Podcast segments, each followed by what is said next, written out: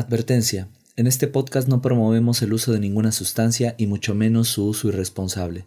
El uso de cualquier sustancia es responsabilidad de cada persona. Advertencia 2. El mal viaje no es provocado enteramente por la sustancia, el mayor porcentaje de responsabilidad recae en el estado mental, físico y espiritual de la persona que la consume, el entorno en que lo hace y la compañía que tiene. Recuerda que estas sustancias no son buenas ni malas, son herramientas para explorar la mente que te muestran lo que hay en ella. Informarse en fuentes confiables, prepararse y proceder con respeto y precaución es la vía para una navegación más tranquila en las aguas de la psicodelia.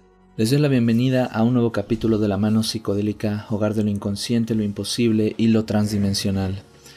Em, ahorita tanto el fondo como las cosas están un poco movidas, ya que tuve que mover un poco las cosas de mi cuarto porque estoy grabando un stop motion para una canción que muy pronto saldrá y que ya tengo, estoy muy ansioso de compartirles. Por eso el fondo se ve diferente, o tal vez mi postura también se ve diferente porque estoy sentado en un sillón que por cierto rechina bastante. Entonces, bueno, unas disculpas por ese por esos cambios, espero no le molesten a nadie. El día de hoy, como cada emisión, bueno, ya extrañaba hacer el podcast porque me había tardado en hacer este séptimo capítulo, ya que como lo compartí en mis redes sociales, tanto en Facebook como en, Instagram, este fin de semana que pasó, 30 y 31 de mayo, eh, fui a mi primera ceremonia de ayahuasca, no fui como tal a, a beber el preparado, sino fui como músico. Y bueno, además lo terminé bebiendo porque me, fue lo que me indicaron para que yo pudiera formar parte de la vibra colectiva y de la ceremonia, pero en sí no tomé lo suficiente para, para ya decir que fue como tal un, un, viaje de ayahuasca.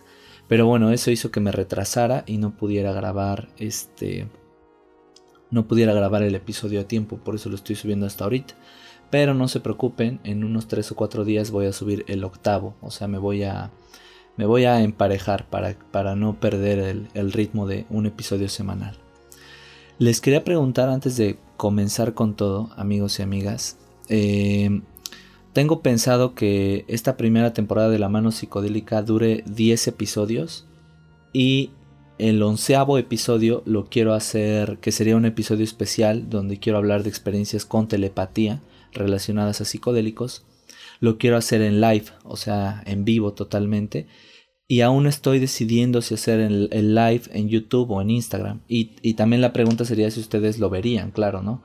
Porque a lo mejor hago el live y pues nada más me está viendo una persona o algo así. Entonces quisiera saber si algunos de ustedes estarían interesados en ver en vivo un episodio de La Mano Psicodélica y bueno, que igual vayamos interactuando, me vayan haciendo sus comentarios y yo los vaya leyendo sería el onceavo episodio, o sea, sería más o menos dentro de unas tres semanas, un mes. Y aún les digo, estoy decidiendo si hacerlo en Instagram o en YouTube. Entonces, pónganme en los comentarios en mis redes sociales si les interesaría que lo, que lo hiciese. También sobre lo de la ayahuasca, pues comentarles que ese día eh, tuve una experiencia muy chida. Voy a hacer un videito para mi canal explicando cómo me fue en esta primera experiencia. Y hice una, Perdón, más bien hice un cover de una canción que disfruté mucho en esa ceremonia llamada Arbolito Divino. Igual lo pueden encontrar aquí en el canal. Me gustó bastante esa canción y por eso decidí hacer un cover. Em, por último, quiero mencionar que me escribió una persona a mi página de Facebook preguntándome que... que ¿Cómo se llama? Ah, cómo se podía introducir al mundo a los temas espirituales eh, sin psicodélicos, porque no los quería consumir. Y de hecho, pues no necesitas consumirlos para nada para entrar a los temas espirituales. Hay gente que toma psicodélicos y cosas espirituales como temas totalmente contrarios. Hay gente que los toma como temas muy relacionados. Y yo, yo sí considero que están muy relacionados, pero no es necesario eh, entrar, eh, usar psicodélicos para entrar al mundo espiritual o a los temas espirituales.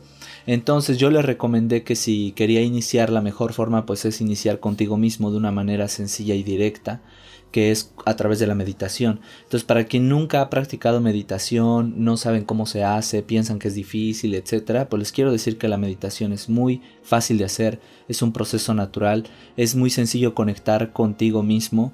Eh, basta desearlo, desear, desear honestamente conectar con lo que hay dentro de ti, con tu esencia última, tu espíritu, y y seguir unos sencillos pasos. Entonces para principiantes, gente que no tiene idea de qué es la meditación o cómo empezar a meditar, hice también un video que ya subí a mi canal de YouTube donde explico cómo meditar en cuatro sencillos pasos para que le echen un ojo. Y bueno, eh, después de estas introducciones voy a pasar a leer la sinopsis de los tres relatos que tenemos el día de hoy, que la verdad están muy interesantes. Tenemos el primero es con Floripondio, el segundo con Salvia y el tercero con LSD. Eh, son relatos que, que sí me resultaron muy interesantes, así que les voy a leer la sinopsis.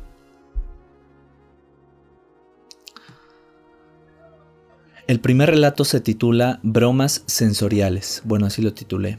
Andrea está en una constante incertidumbre por no saber qué es lo real, pues haber consumido un poderoso té de floripondio le hace ver púas en su piel, cosas oscuras saliendo de las esquinas y ratones que desaparecen.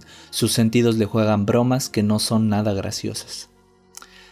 El segundo relato lo he titulado Iniciación con Arrael. Platania Aeternum se inicia en la Salvia Divinorum con su maestra y amiga Arrael. Visita un mundo caricaturesco donde a través de la pérdida de su propia personalidad se transforma en una Barbie que parece vivir en un mundo de felicidad hostil. El último relato tiene un título muy largo, pero se lo quise dejar porque esta frase que lleva por título es la descripción de una de las visiones que tuvo el protagonista de la historia con los ojos cerrados y me sonó tan poético que se lo puse poner como se lo quise poner como título. Se titula Un triángulo dorado lleno de ojos que flota sobre una piedra en un mar de noche. Este relato es anónimo y nos sitúa en la desesperante y sublime experiencia de un chico que consume LSD y tiene visiones multidimensionales, que van desde ver la realidad hecha de plástico, observar cómo salen animales de su piel y en soñar con mundos ajenos a nuestra realidad.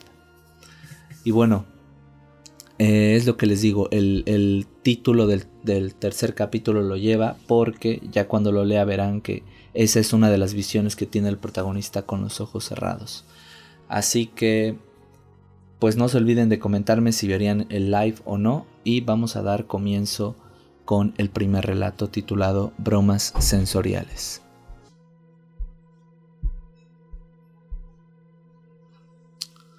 Bromas Sensoriales por Andrea López. Cuando consumí por primera vez el floripondio fue una tarde en la que yo estaba con unos amigos y nos dirigíamos a un parque para fumar marihuana. En aquel entonces yo estaba fascinada con las sustancias psicoactivas. Estábamos sentados en una banca y mi amigo Isaí notó que justo atrás de nosotros había un árbol de floripondio. Nos contó a él, España, a Henry, un anciano que se juntaba con nosotros, y a mí, que al consumir esta flor teníamos sueños lúcidos. Le dije, corta unas entonces, hay que probar. Veamos qué pasa. Entonces, en una botella de un litro metimos una o dos flores. Nos dijo que solo esas porque teníamos que tenerle respeto a esa planta ya que es muy poderosa. Y los cuatro nos tomamos toda la botella. Nos fuimos cada quien a su casa ya que era muy tarde. En cuanto llegué a mi casa me fui a dormir sintiéndome muy cansada, y al día siguiente al despertar dándome cuenta que no había soñado con nada o al menos no lo podía recordar. Pero yo sentí como si me hubiera dormido solo unos minutos y pensé que lo tendría que intentar nuevamente. Algunas semanas después yo iba pasando por aquel parque en el que estaba el arbolito de floripondio y pensé, hoy lo volveré a intentar. Corté dos flores y cuando llegué a mi casa hice un té para que la flor sacara bien su sustancia, pensé. Me sentía muy emocionada y comencé a tomarme el té que realmente estaba muy concentrado, ya que no tenía mucha agua. La bebí y cometiendo un acto estúpido de mi parte me comí una flor. Pensé, hoy sí tiene que funcionar. Entonces, como no sabía mucho del tema, me puse a investigar y leí que si se tomaba en exceso se tendría que hacer un lavado estomacal y que podía llevar a la demencia. Dije, mierda, creo que sí me pasé de la dosis, pero a ver qué pasa. Era obvio que no estaba siendo responsable, pero quería experimentar. Antes de dormir estaba viendo la tele en la sala y de pronto veo como un ratón se asoma y pasa frente a mí y después se esconde. Me asustó mucho y dije, mañana le digo a mi papá para que lo mate. Muriéndome de sueño me fui a mi habitación. No pensé que el efecto sería tan rápido, pero fue por el exceso. Al día siguiente desperté a las 6 a.m., me di cuenta que mi prima Carla estaba hablándome a mi izquierda, no recuerdo qué me decía. Mantuvimos una conversación, pero yo le dije, ¿qué rayos estás haciendo aquí en mi habitación? Después, cuando volteé a ver fijamente, no había nadie. Me sacó de onda mucho lo que acababa de pasar y recuerdo que anoche había tomado el té. Me di cuenta que no había tenido ni un solo sueño lúcido y pensé, seguramente para todas las personas son diferentes los efectos, y volví a dormir. Cuando desperté ya había amanecido, pero me confundió el hecho de que no sentía, de que sentía que no había descansado nada. Y le digo a mis padres, qué extraño, ya es otro día. Y les trataba de explicar mi confusión, pero ellos se me quedaban viendo extrañados. Mejor me fui antes de que la cagara y se dieran cuenta que estaba drogadísima tan solo a las 10 de la mañana. Me di cuenta que tenía las pupilas dilatadas, mi visión era borrosa, ya que, ya que, para enfocar mi vista lo veía empalmado como doble y tenía que entrecerrar mis ojos. Cuando bajaba las escaleras no distinguía bien la profundidad y sí estuve a punto de caerme. Me di cuenta que en la casa todo era más lúgubre, como si la luz se difuminara más, al entrar ya no era tan luminoso como antes. Había una oscuridad que la envolvía, pero así era como lo estaba, así era como lo estaba percibiendo. De reojo veía cómo de las esquinas de las paredes emanaba algo negro y viscoso, pero desaparecía tan rápido como quería verlo fijamente.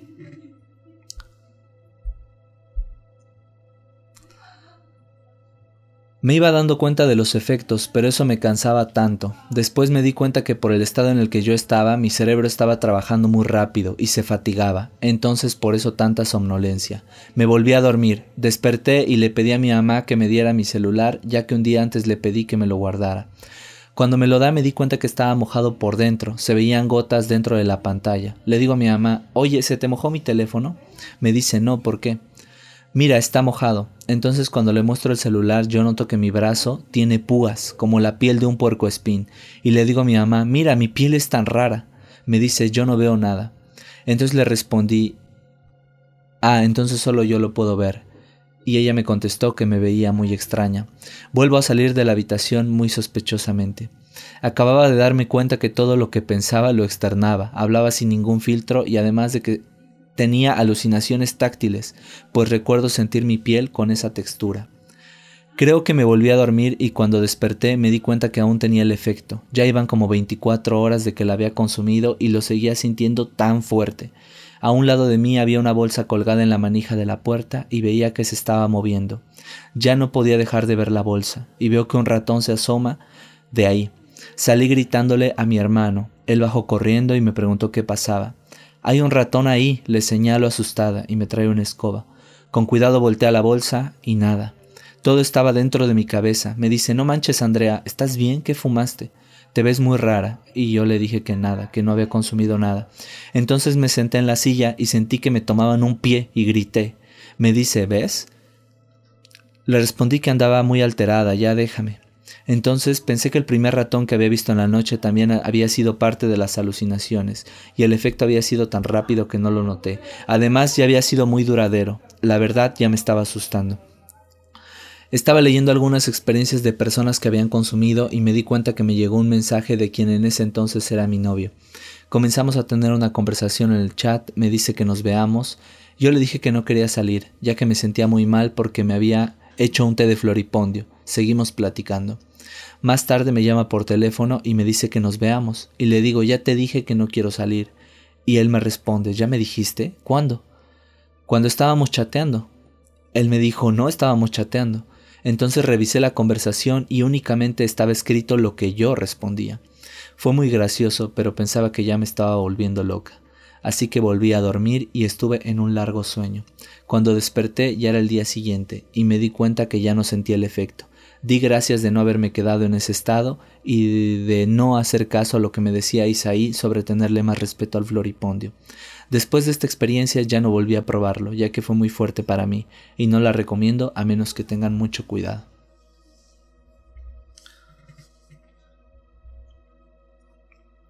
Pues esa es la experiencia de Andrea. Le mando un saludo, agradezco mucho que me la haya enviado. Es constante que se mencione con los viajes de Floripondio que duran más de 24 horas, que son bastante largos y que sí llegas a entrar en varios momentos a un estado de, de delirio constante. Eh, creo que de por sí con varias sustancias psicodélicas es difícil a veces saber qué, qué es lo real o qué no, aunque pues esa línea es muy delgada y muy subjetiva, pero pensando que hay algo así como una realidad objetiva física, pues con el floripondio todo lo que he leído es que hay alucinaciones tan reales y tan fuertes de personas que están ahí contigo, de rostros, de como lo que ella decía que sentía que le agarraron el pie, o sea, ese tipo de cosas son táctiles y son tan vivenciales que sí entras en un estado de delirio donde es muy difícil distinguir qué está creando o solo experimentando tu mente y así influyendo en tu cuerpo y qué no. Entonces, bueno, eh, en el episodio pasado, de hecho, leímos otro relato de Floripondio y también expliqué un poco qué es esta planta exactamente por si lo quieren por si lo quieren consultar. Es el episodio número 6, ahí hay un viaje de, de Floripondio. Ya saben que en cada episodio siempre pongo hasta abajo los, los tiempos en los que comienza cada, cada relato para que vayan directamente a él si no se quieren aventar la introducción y lo demás.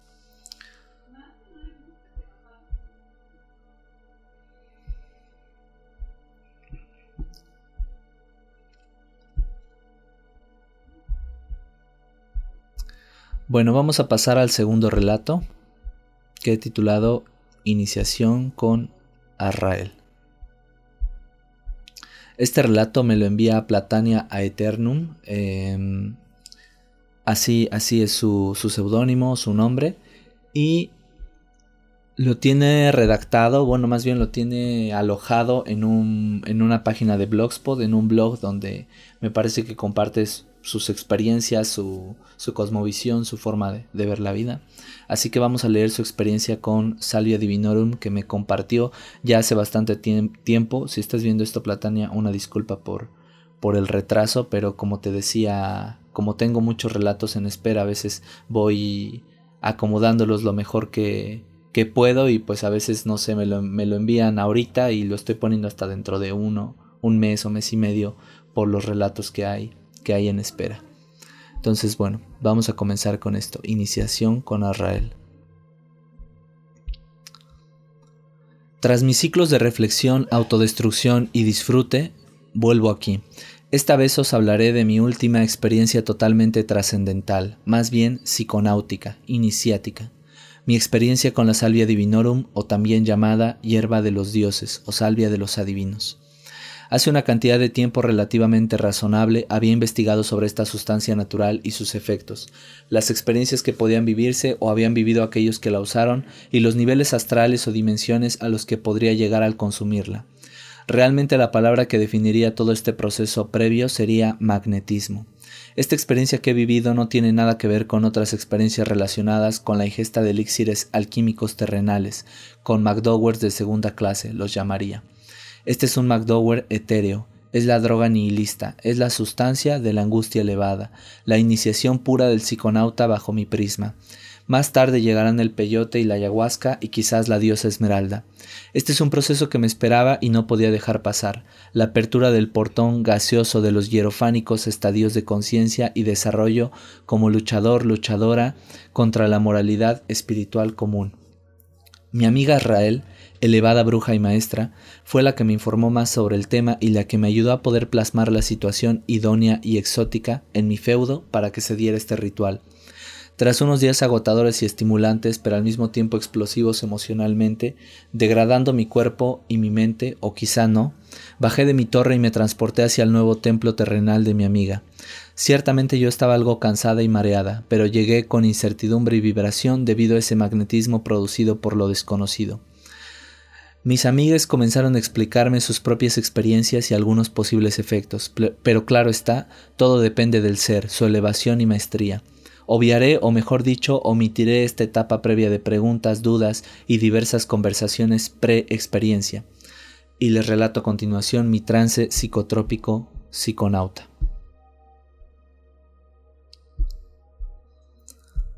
Me vi como una muñeca rubia, tipo Barbie con jersey rosa, fuchsia y melena rubia, ojos azules y cara de dibujo animado. De hecho, todo era como una versión 3D de Los Simpson. Digo que me vi porque yo era ella. Empecé mirando hacia abajo y todo era como una película o diapositiva constante, pero yo era ella, la actriz principal. Miraba al suelo, que era de un color esmeralda, un suelo de cocina. Era una cocina el primer lugar que intuía. Vi a un hombre muñequil con una grotesca, esforzadísima sonrisa, casi hostil, como toda la experiencia desde entonces. A continuación veía el típico barrio de casas adosadas americanas, muy años 50 todo. Mi yo, tipo Dolly Parton o Nicole Kidman en Grace de Monaco, se multiplicó, o más bien pude darme cuenta de que yo formaba parte de una infinidad de yoes en fila horizontal desde mi posición erguida. Sentía sofoco y angustia, terror. No sabía si mi vida había acabado, si todo lo anterior, mis recuerdos, mis situaciones reales anteriores habían sido reales. Pensé que esa visión era la realidad infinita, ese mundo, que siempre había existido eso y siempre existiría porque esa era la sensación de anulación. Dudé de mi ser y mis experiencias vitales. No podía moverme en ese viaje, pero mi cerebro quería moverse. No me podía girar ni salir de la fila de yos multiplicados y clonados, teniendo un fondo de cielo azul de fondo. Andaba sin parar, andaba y me cansaba y ahogaba. Quería salir, no podía. Desistí, no desistí. Intenté pensar que todo había sido provocado porque había tomado la salvia del bong, pero ya ni recordaba eso. Pensé que pasaría y esperé, pero no controlaba lo que pasaba. Y finalmente Arrael apareció en lo alto, en una circunferencia tipo salida de un pozo, de la que fui expulsada totalmente de esa pesadilla. Fui ascendido como una abducida y me costó reconocer a Metarrael. Era libre, por fin me sentía. Mi sensación post viaje fue de mareo e incomprensión, no reconocía ni la realidad y tuve que reponerme poco a poco. Tras los días siguientes ha sido muy revelador para mí, pero todo esto tras el terror y la anulación, que iban de la mano con el placer de lo desconocido y la apertura dimensional. Eso me demostró mi valentía. Todo esto duraría unos 20 minutos aproximadamente, y al parecer los primeros 5 minutos que fueron anulados de mi mente.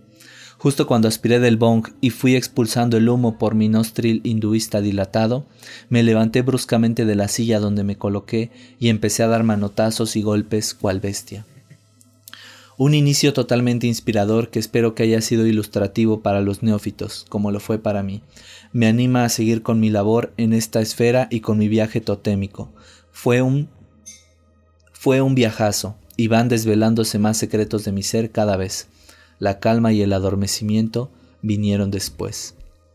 Solve et coagula a eternum love. By Platania a eternum. Así termina el relato de Platania y bueno, después nos pone dos imágenes, una de Barbie y otra de lo que parece ser un dios hindú en, en flor de loto imágenes que están viendo en este momento. Estas son imágenes que, que Platania pone abajo de su relato. O sea, ella mismo, ella misma, él mismo es quien, quien las pone en su blog. A mí me resultó familiar su experiencia cuando me la contó porque yo la viví, yo viví algo muy similar. Para quienes han oído el primer episodio del podcast, ahí conté, es la única vez que he contado un mal viaje propio y eh, fue igual con Salvia Divinorum. Y yo también sentí esta sensación de multiplicarme infinitamente. Entonces, en ese sentido, me pareció familiar. Me pareció familiar también en un segundo sentido porque muchas experiencias relacionadas a Salvia Divinorum tienen esta característica caricaturesca o como de como de un mundo de caricatura o de un mundo de corte, llamémosle como Sí, creo que caricaturesco animado sería la palabra. Em, les voy a poner en este momento algunas imágenes que son pinturas, em, obras de un de una persona que se hace llamar Salvia Droid. Yo lo sigo en Instagram y él ilustra con, con pinturas distintas imágenes que que se relacionan mucho a los estados que se alcanzan con Salvia Divinorum. Entonces siento que esto que estoy tratando de decir, esta, esta caricaturización, estos mundos caricaturescos que se llegan a ver con Salvia Divinorum, él los expresa muy bien con sus, con sus obras. Y además pues el vato se llama Salvia Droid, entonces literalmente te está diciendo, eh, tanto en las descripciones de sus pinturas como con sus imágenes, que son inspiradas en visiones con esta planta. Em, como ya, ya las estarán viendo en este momento. Entonces, em, igual para quien esté oyendo en Spotify, pues les recomiendo que busquen Instagram Salvia Droid y van a poder ver todo su arte. Creo que eso expresa perfectamente, perfectamente estos mundos. Y que también coinciden estas pinturas y coincide lo que yo sentí y la descripción de Platania con la idea de que dan producen cierta hostilidad. O sea, tú sabes que estos mundos caricaturescos o estos seres que se manifiestan ahí, que a veces parecen arlequines o payasos o duendes o elfos, eh, te dan esa sensación de hostilidad. Y bueno, eh, digo todas estas palabras de arlequines, payasos, elfos, lo que sea, sobre todo por las, por las pinturas de, de Salvia Droid y por lo que yo mismo he experimentado.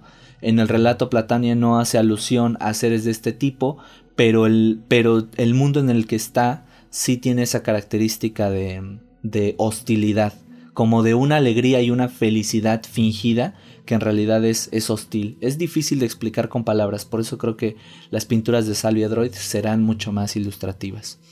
Después de eso eh, le hice algunas preguntas eh, a, a Platania. Le pregunté que, a qué se refería con McDower, porque en algún momento menciona la palabra, y me comentó que es una forma de llamar a la, a la cocaína. También eh, le, pregunté si nos podía platicar breve, brevemente cuánto tenía que se había iniciado en la brujería. Entonces, bueno, como me respondió con audios, pues yo voy a dejar que en sus propias palabras ella, ella nos diga o nos, nos cuente más o menos sobre eso de la brujería. Entiendo que en una de las preguntas me dices que cuándo me inicié en la brujería. Bueno, más que en la brujería, yo creo que eh, en el psiquismo, en el mundo energético, en la metafísica, en la alquimia del alma, yo he estado siempre muy inmersa en este, en este mundo y forma parte de mi vida. No, no podría comprender mi vida sin estos entendimientos.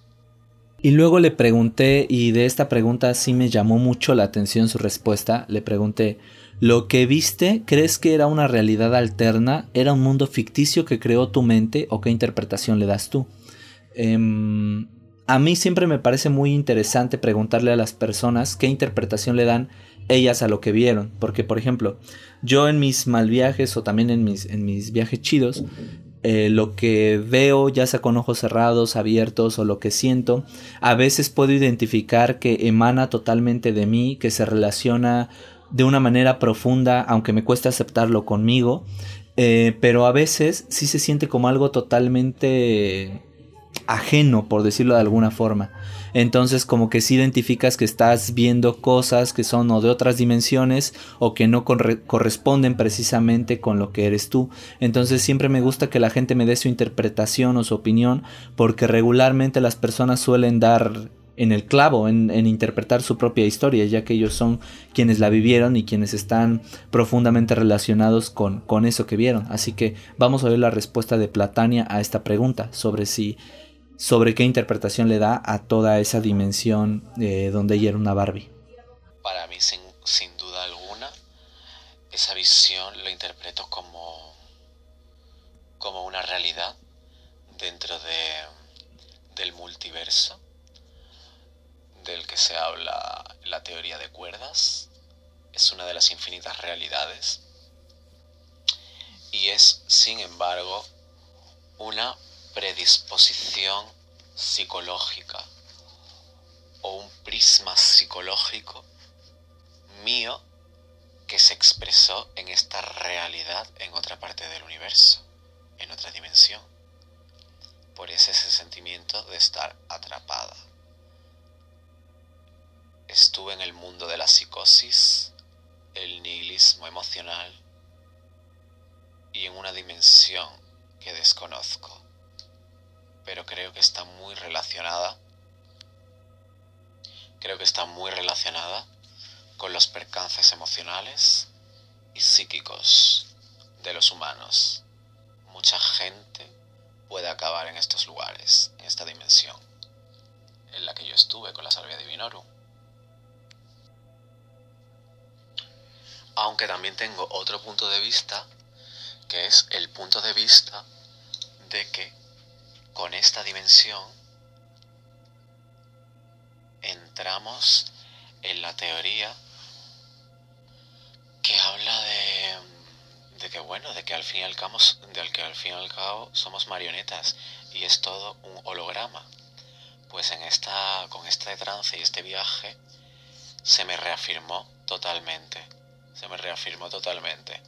O sea, eh, nuestra, nuestra realidad terrena está siendo programada paso por paso por hologramas de entidades extraterrestres o divinas desde otro punto del universo.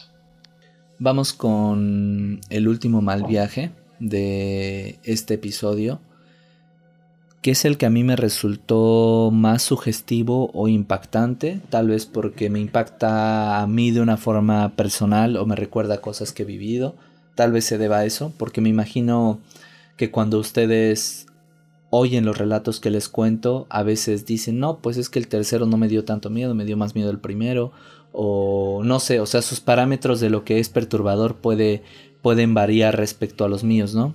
Entonces, bueno, solo, solo quería mencionarlo. Y este relato se titula Un triángulo dorado lleno de ojos que flota sobre una piedra en un mar de noche. Nos lo envía Anónimo. Era un sábado 14 de diciembre del año 2019. Ese día había quedado con un amigo en ir a comprar unos cuadros de LCD. Para este momento él y yo ya habíamos tenido un viaje con ácido. Éramos unos novatos en esto.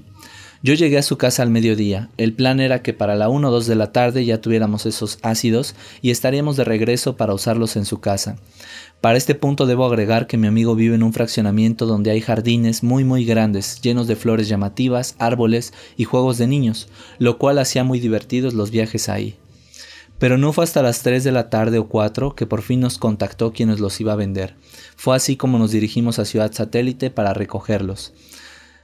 Y así fue, ya llevábamos cuatro cuadros de 250 micras. Después pedimos un Uber para ir de regreso a casa de mi amigo, y antes de que llegara ya habíamos consumido un cuadro cada quien. Llegamos a su casa y aún no sentíamos nada, solo la típica ansiedad que tienes y el sentimiento de que te está llegando algo. Para la media hora o quizá un poco más de tiempo ya estaba subiendo el efecto, por lo que decidimos salir a su terraza a fumar un par de cigarrillos y después salir a caminar. Como a las 5 5.30 ya estábamos con el efecto bien arriba. Mientras caminábamos por esos jardines escuchando Pink Floyd y rock psicodélico, charlábamos y estábamos asombrados. Hasta que ya después nos cansamos y nos fuimos a sentar un buen rato para platicar. Para las 7, 8 ya estábamos de regreso a su casa. Para esto ya estaba oscuro. Y al llegar a su jardín nos detuvimos a ver al cielo, pues se veían miles de estrellas y mandalas gigantes. Claro, así lo veíamos bajo el ácido y ya después nos metimos a la casa. Para las nueve, yo ya me iba a mi casa, los efectos ya estaban bajando, mas no se habían ido al 100%. Mi amigo se iría a una fiesta y yo a descansar. Justo antes de irme, mi amigo me convenció de comernos los otros dos cuadros que nos quedaban, y así fue, por lo que para las 9.30 yo ya había pedido mi Uber para regresarme a casa. El regreso fue raro desde el inicio, pues mi Uber no sabía cómo salir del fraccionamiento. Yo me sabía de memoria las entradas y salidas, pero bajo el efecto del LCD no podía hablar ni recordar por dónde era. Mi mente estaba en otro lugar. Más tarde pudo salir, aunque por otro lado, así que el viaje a mi casa sería más largo aún. Para este punto no sé si fue mi imaginación o qué pasó, pero el ácido que había comido hace 10 o 20 minutos iba subiendo muy rápido. Retomando el viaje del Uber, este había salido por la avenida Lomas Verdes, por la que mi casa estaba a 15 minutos aproximadamente. Para los que viven o han ido a Lomas Verdes, saben que es una zona elevada y se puede ver toda la ciudad, por lo que yo estaba fascinado viendo la luna llena y la ciudad de noche. Por fin había llegado a Ciudad Satélite, que es donde yo vivo, y entonces entré a mi casa. No había nadie, por lo que estaba aún más relajado. Antes de subir a mi cuarto pasé a comer algo a la cocina, pues tenía mucha, mucha hambre. Ya después subí hacia mi cuarto, pero me quedé un rato en la sala que hay entre los cuartos. Estuve un rato entretenido viendo fotos y cuadros. Antes de entrar a mi habitación se me ocurrió el subir a la terraza y ver el cielo, una experiencia increíble. Ya por fin entré a mi cuarto, y para esto el viaje iba muy bien, me sentía cómodo y feliz, estaba disfrutando de cada momento. Recuerdo haber reflexionado de mi vida, lloré, me vi al espejo y evaluaba cada aspecto físico mío, e incluso tuve una conexión increíble con mi cocodrilo. Eh, a continuación la foto del cocodrilo. Lo veía en calma, en toda su piel resaltaban patrones increíbles que bailaban, pero lo mejor fue ver sus ojos y sentir esa conexión, como si fuese mi guardián siendo consciente ambos del momento. Ya eran las 10.30 de la noche. En este punto, todo se puso fatal. Aquí empezó el mal viaje. Recordé que una amiga me dijo que la marihuana potenciaba el efecto. Me sobraba un poco y decidí probar. Entonces fumé y fumé. Tal vez por el estado en el que estaba, no dimensioné que estaba consumiendo mucha marihuana. Esto me pasaría factura más tarde. Ya después de unas cuantas fumadas, me puse a ver videos en YouTube, en especial un video de música psytrance. La música y la animación del video me fueron consumiendo lentamente hasta que sentí un déjà vu como nunca antes había experimentado uno. Rápidamente me levanté y al mismo tiempo escuché un zumbido. Fue ahí donde todo comenzó. Al levantarme tan rápido, empecé a ver que todo lo que veía se multiplicaba infinitamente, y entonces entré en pánico. Apagué la computadora y traté de respirar. Salí de mi cuarto y caminé hacia la sala, pero cada dos pasos que daba, toda mi realidad se ponía en pausa y se multiplicaba. Para cuando salía de ese bucle ya estaba un metro o dos adelante de donde me había quedado, una experiencia terrible. Traté de tomar leche y comer, no sé por qué lo hice, tal vez pensé que comiendo bajaría la marihuana. Le llamé a mi amigo y le trataba de explicar, pero no me entendía. No sabía cómo explicarle y pensé que estaba quedándome loco, lo típico. Momentos más tarde, mientras hablábamos, entraba a un nuevo bucle. La conversación se repetía mil veces y yo decía lo mismo y lo mismo. Cuando me daba cuenta, él ya hablaba de otra cosa. Al ver que no funcionó, le colgué. Me sentía solo. Tenía que afrontar todo yo mismo. Decidí recostarme y estar ahí hasta que pasara todo. En mis intentos de relajarme puse más videos en YouTube sobre cosas X, tutoriales o blogs, pero todo lo veía como si la textura fuera de plástico. Aquí también nos mando una foto para ilustrar cómo lo veía. Tuve alucinaciones también como si todo lo viera a través de un panal, miles de hexágonos donde veía imágenes. Al ver que no funcionaba, puse música en mis audífonos, me puse mi Apple Watch para medir mi pulso y cerré los ojos con la esperanza de dormir o que todo pasara. Así estuve de las 11 hasta las 2 de la mañana. Las alucinaciones más fuertes que tuve fue el poder ver las venas de mi cuerpo, como una especie de rayos X, y ver animales salir de mi cuerpo, en especial un búho que salió de mi muñeca, además de visiones con los ojos cerrados, etcétera, etcétera. Y esa fue mi historia de mi mal viaje, el único y más fuerte que he tenido. Y bueno, como ya lo dije, nos deja unas imágenes de referencia, cómo todo se multiplicaba, cómo las cosas se veían de plástico, cómo miraba a través de todo y parecían panales infinitos y en cada panal se veían cosas diferentes. Y el cocodrilo. Y por último, eh, Yo le pregunté que todo, si todos estos lugares estaban en Ciudad de México o dónde. Me dijo que esos, todos los lugares o que su viaje se sitúa en el Estado de México. Le pregunté por qué menciona lo más verde, Ciudad Satélite. Todo eso está en, en Estado de México, perdón, en Naucalpan, para ser exactos. Le pregunté cuando comenta que lo atravesaban animales o que le salían animales de, de la piel yo tuve la duda de cómo era este efecto. Entonces me dijo, los animales no me desgarraban, más bien salían de mí como burbujas de una lámpara de lava. No tenían cuerpo sólido y eran de color morado y verde. Entonces aquí nos muestra una foto de, de cómo salían como una lámpara de lava. Aquí la coloco. Y bueno, para quien no esté viendo las fotos, eh, y quien conozca las lámparas de lava, así como las burbujitas se mueven dentro de la lámpara y como que se despegan entre ellas, se juntan y se despegan, así dice que le salían los animales de, de la piel. También le pregunté si vio... ¿Qué otras cosas vio con los ojos cerrados? y qué visiones tuvo y me dijo que sobre esto es algo que no recuerdo muy bien, pero recuerdo el ver un espacio muy grande de color azul mientras sentía que volaba en él, una montaña rusa de colores por donde sentía que iba muy rápido, la misma sensación que tienes cuando vas en un auto a grandes velocidades. Eh, de las demás visiones recuerdo poco, pero déjame dibujarte una que se me quedó grabada. Entonces aquí nos envía otra imagen. Eh, aquí están viendo el dibujo en pantalla y dice, Listo, bro, esta es la visión más viva que tuve. Un triángulo dorado, lleno de ojos, que flotaba sobre una piedra en un mar de noche. Em, y bueno, tanto la visión, la visión me sonó muy simbólica y la forma en que lo expresó sonó tan poética, yo creo que fue accidental esa, esa, esa forma tan poética de decirlo, o no lo sé, pero a mí me sonó así.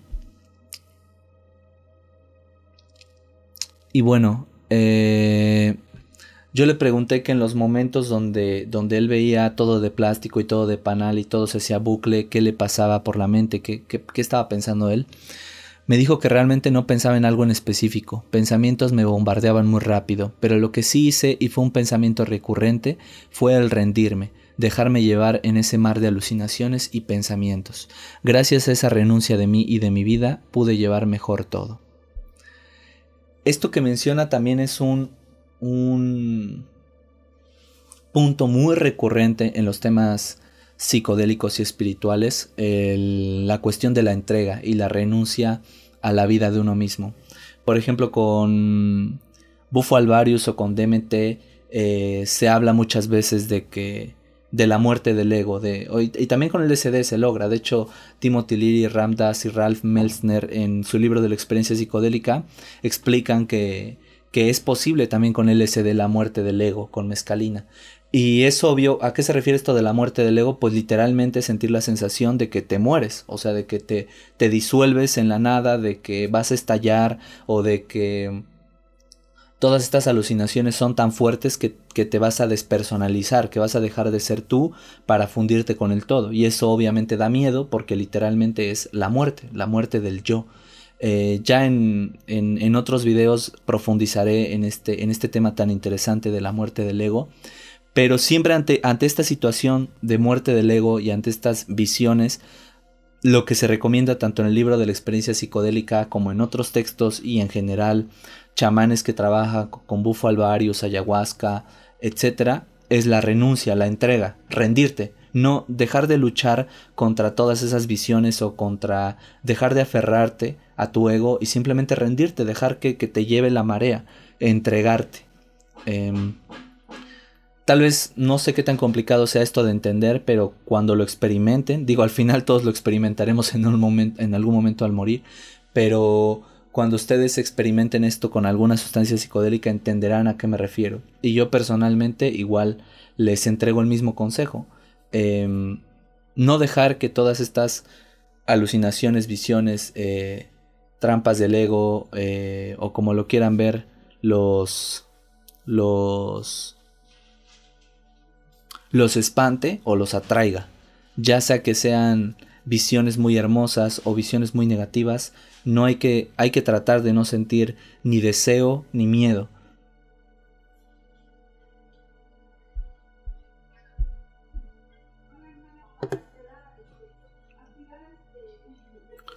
Como les decía, em, en el Bardo Todol, que libro del que igual hablé en el capítulo pasado y en, y en otros libros, se habla de esto, de que no, trates de no sentir ni miedo ni deseo, lo cual es bastante complicado y creo que al final pues ya en esa situación tal vez también lo, lo correcto sea entregarte también a ese miedo o a ese deseo.